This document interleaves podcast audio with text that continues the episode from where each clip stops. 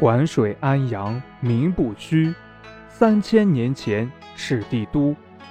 说起古都安阳，这里不光有殷墟、甲骨文、红旗渠、岳飞故里、曹操高陵等名胜古迹，还有很多有趣的民间神话传说。今天就由我带您走进我的家乡，一起聆听流传千古的故事。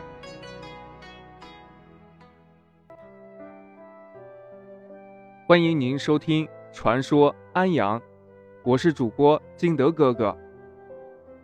这好多外地的朋友呀，都问我说：“金德哥哥，听说你们安阳是人杰地灵的风水宝地，这是真的吗？”哎，您还说对了，这真的就是真的。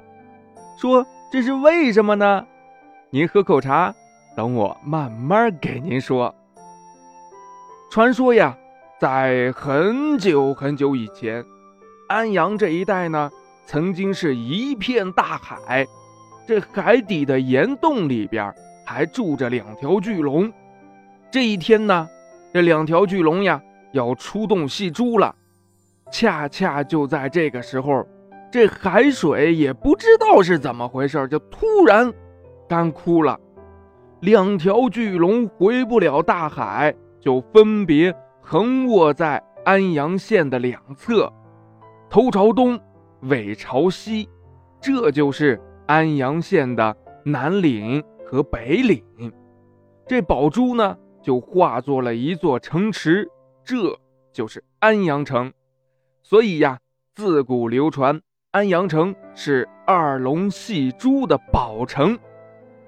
再说这北岭啊，是一条公龙。它的性情粗暴，南岭呢是一条母龙，它的性情就温和很多。这公龙常常发怒，那次戏珠的时候呀，因为这海水干枯，这珠子它就戏不动了，公龙就发了怒，将这后爪一刨，就刨出了一条漳河，洪水滚滚，泛滥成灾。这前爪子一动。就抓出了好多好多的溪涧，他口喷盐水，就是口水啊，哎，把东南方喷成了这盐碱地呀，成为四十五里广润坡。这里草木不生，秋夏闷热，这冬天呀还冷得很。这后来呀出现的村庄，才叫汪流啊、大寒呐、小寒呐等等。老百姓为了得到良田，就用这黄土盖住龙口的盐水，盖金殿，就是这时候出现的。老百姓呢，还挖断了龙岩，使这苦碱的龙岩不再向南漫溢。河固村、定龙村，就是当时挖河的所在地。这公龙呀，太讨厌了，他还从这屁股里边呀。放出毒汁，使这环水呀又涩又麻，既不能做饭，又不能灌溉田地，所以呀，处在公龙尾部的这几个村庄都叫麻水村。母龙得知情况以后呀，对他祸害百姓的行为很是不满，便使用灵丹妙药撒向这河里，又使这河水呀甘甜清凉，所以。紧靠马水村的又有一个村叫灵药村。为这事儿呀，二龙到玉皇大帝面前打官司，所以紧靠马水和灵药村又有官司村和玉皇庙。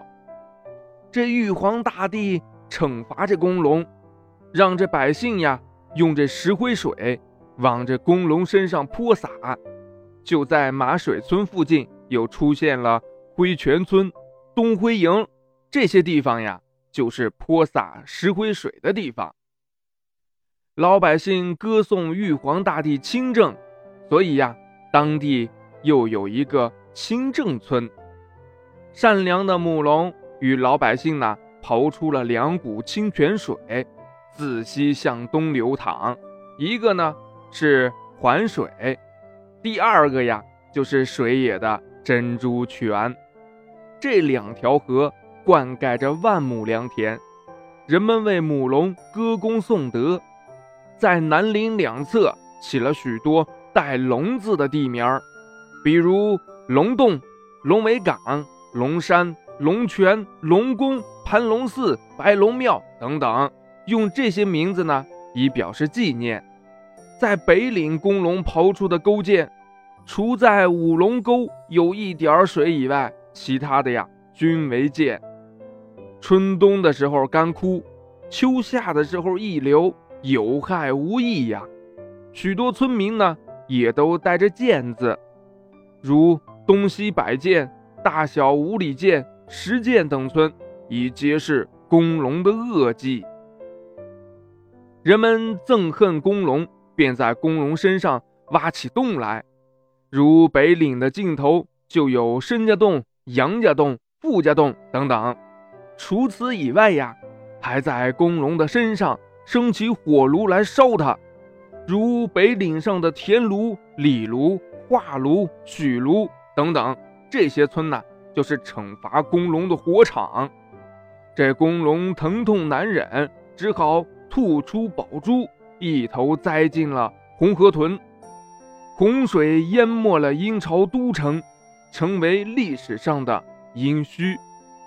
这母龙呀，接住了宝珠，把它。放在了殷墟的东南处，化作了一座城池，就是现在的安阳古城。